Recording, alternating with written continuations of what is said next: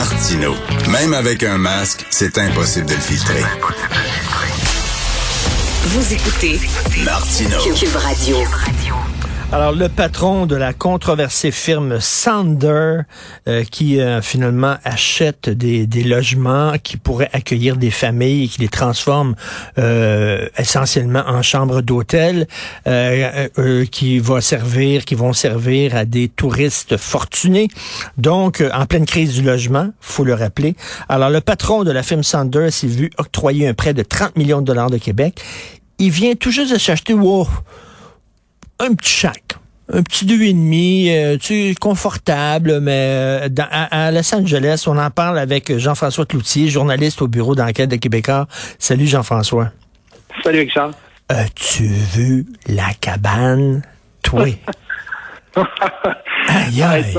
Euh, c'est ça, c'est maison euh, trophée, entre guillemets, là, comme je disais euh, dans, certains articles aux États-Unis, c'est le genre de maison qui, qui en jette, disons, maison d'architecte, et, le timing est, est vraiment, est vraiment assez assez particulier pour, pour acheter cette maison-là, disons, dans, le contexte actuel. Écoute, j'avoue, moi, j'aime beaucoup l'architecture et il m'arrive de temps en temps de d'acheter le magazine Architectural Digest, là, qui est justement, c'est presque de la porno architecturale. C'est des maisons complètement délirantes et c'est le genre de cabane qu'il y a dans Architectural Digest.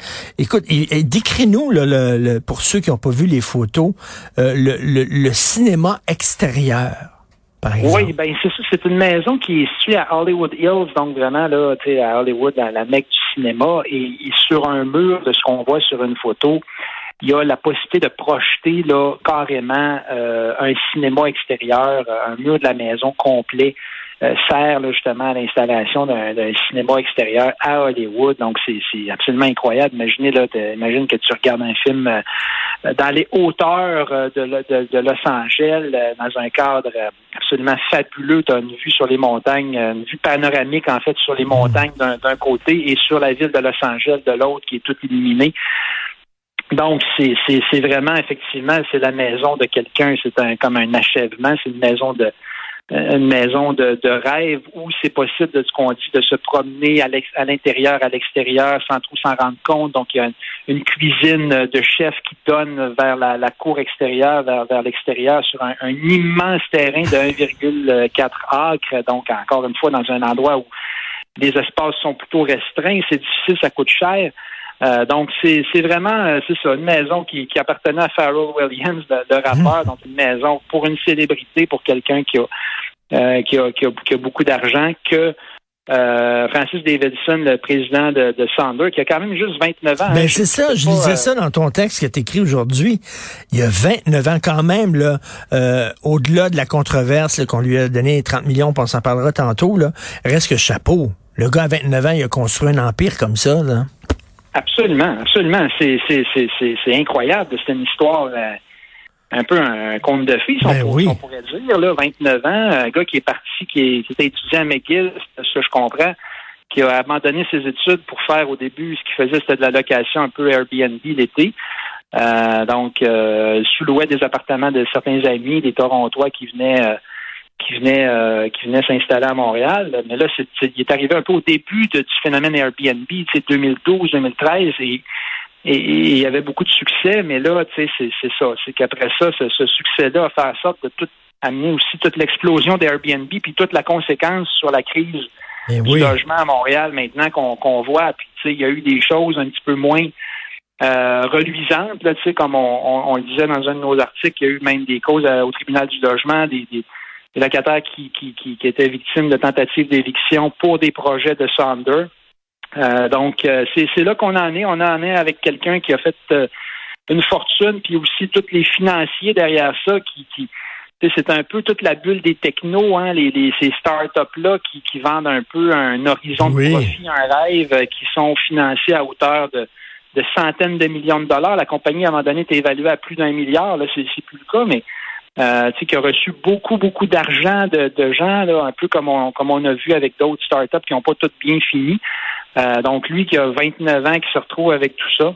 Hmm. Euh, puis là, ben, ça va être intéressant de voir comment ça va. c'est fascinant, ça, ces multimillionnaires-là qu'on connaît pas. Tu sais, quand on parle de grandes fortunes, évidemment, tout le temps Guy La Liberté, M. Saputo, euh, euh, les Desmarais, Pierre-Carl Pellado, etc. Tu sais, mais il y, a, des millionnaires à, Montréal qui sont très profil bas, low profile, pour utiliser cet anglicisme-là. Par exemple, Pornhub, tu sais, c'est tout récent qu'on a appris que c'était une société basée à Montréal, sur le boulevard des Carrés. Il y a plein de gens qu'il ne savait pas.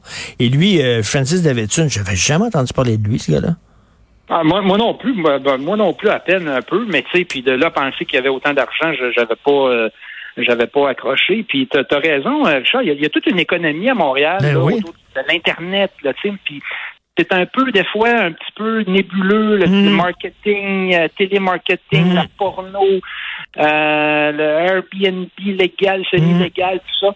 Euh, des bitcoins, des affaires de même, là, tu sais, c'est... Bitcoin, crypto-monnaie, puis il y a, y, y a, du gros argent qui se fait là-dedans. On n'en entend pas tant que ça parler.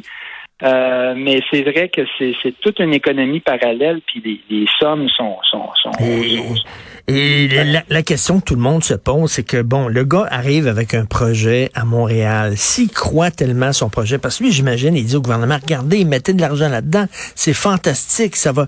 Ben, s'il croit tellement son projet, ben, qu'il mette son propre argent? Y a-tu vraiment besoin de l'aide du gouvernement? Puis tu sais, on a aidé au fil des ans Pepsi euh, à ouvrir une usine de chips, de, de croustilles. Pepsi, tabarnouche, c'est des milliards de dollars de profit. Euh, on a aidé Kraft, on a aidé euh, une multinationale française là pour qu'elle réduise ses, gaz à effet de serre, son empreinte carbone. Ils ont-tu besoin d'argent, ces gens-là? T'as as bien raison. Puis le meilleur cas qu'on a eu, c'est même Amazon. Tu sais, la Amazon, mmh, qui est la mmh. plus grosse compagnie qui, à un moment donné, a fait un, chantage. On peut parler d'un chantage avec des villes pour dire on va installer un, un genre de deuxième siège social, puis là, les villes se mettaient à genoux, puis on va vous donner ça, on va vous donner ci, des congés de taxes pendant je sais pas combien d'années. Puis, tu sais, il y, a quelque chose d'un peu euh, d'un peu éhonté. Là. Moi, je, suis tout à fait d'accord avec toi là-dessus. Est-ce que des compagnies multinationales, multimilliardaires aille chercher jusqu'à la dernière scène du gouvernement, de gouvernement, euh, pour euh, mettre, mettre en compétition les gouvernements. Je comprends qu'il y a une logique financière derrière ça, mais ça amène les conséquences aussi qu'on voit cette semaine. C'est-à-dire qu'une fois qu'il y a de l'argent public, ben euh, il va y avoir aussi plus de, d'intérêt médiatique. Ben on, va, plus scruter ça. Fait que c'est un, un bien des fois, est-ce que de ce 30 millions-là qui est octroyé, s'il n'avait pas été octroyé, est-ce que le projet il aurait peut-être quand même pu voir le jour ou il n'aurait pas vu le jour? Mais en même temps, en même temps, on est comme pogné par les bijoux de famille, euh, Jean-François, parce que si on le fait pas, l'Ontario va leur donner un cadeau, puis ils vont aller en Ontario. c'est ça l'affaire. Exact, exact, c'est ça.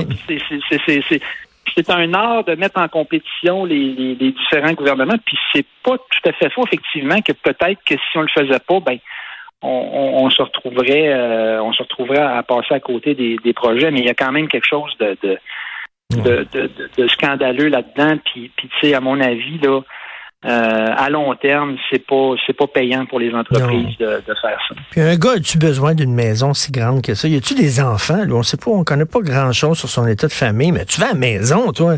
C'est incroyable. T'imagines, tu vas prendre un verre le soir, puis tu reviens chez toi, puis c'est cette maison-là dans laquelle tu rentres. Mais même que moi, à sa place, j'aurais attendu un petit peu encore, pour que la compagnie... La compagnie est encore pas profitable, il y a des grosses pertes, mais ah, oui. d'horizon. Euh, je me ferais garder une petite gêne de parce que tu sais, il y a encore tu sais, il y a des mises à pied qui ont été annoncées pas plus tard qu'hier. Euh, donc je me mets, j'imagine l'employé de Sandra qui vient de perdre sa job, qui qui a pas euh, ben qui a pas autant d'argent, puis là qui voit que ok son boss, son salaire a doublé l'année passée. Euh, tu sais, ça, c'est des, ça, c'est des entreprises, là, tu sais, ça part, là, puis, après ça, ça tombe. WeWork, souviens-toi, WeWork, là, qui, qui louait euh, des espaces de, de, travail à des gens, là. Il y a d'ailleurs, euh, je pense, il y, a une, il y a une série, je sais pas si sur Netflix ou quoi là-dessus. Du jour au lendemain, c'était comme des gonzillards de dollars, puis après ça, ça a craché. Paf! Ouais. Ben, WeWork, c'est le meilleur exemple. Là. la caisse de dépôt était même embarquée là-dedans. À un moment donné, c'est ça, ça devient que les grandes institutions se mettent à genoux pour dire on veut participer à ça. Puis c'est ça, ça repose sur un peu du vent, un leader un peu charismatique qui, qui qui, vend une, espèce de, promesse, puis, derrière mm. ça, ben, il n'y a pas, y a, pas grand-chose. Espérons, dans le cas de Sander, que ce sera pas euh, que ce sera pas comme un, WeWork, parce que ça serait euh, euh, ça, serait, ça serait vraiment, vraiment Oui, on verrait pas l'argent des 30 millions, la couleur de l'argent qu'on lui a passé. merci, excellent travail. Jean-François Cloutier, excellent journaliste au bureau d'enquête de Québécois. Bon week-end, Jean-François. Merci, merci Charles, bon week-end. Salut. Euh, méchante cabane. Euh, alors, c'est Benoît. Benoît qui est arrivé, je pense Benoît il veut qu'on soit gros. Benoît est arrivé avec plein de pâtisseries ce matin, puis tout ça. Là. Je les ai regardés, je les ai. Ça sent bon, mais je peux pas en manger. Déjà que j'ai de la difficulté à refermer les pans de mes vestons, Christy. Euh, alors, ben, ça sent bon. Ça sent très bon. Benoît qui prend la relève. Il y a notre rencontre à 11 heures. Merci beaucoup à la formidable équipe avec qui je travaille, je le dis toujours, qui participe à me rendre moins niaiseux en ondes. Frédéric Hull, merci beaucoup. Florence Lamoureux et euh, Caroline Duplessis, trois filles formidables. Jean-Nicolas Gagné qui nous a donné aussi un coup de main. Charlie Marchand à la réalisation, à la régie. Passez un super beau week-end. Il annonce très, très beau demain et on se reparle lundi matin.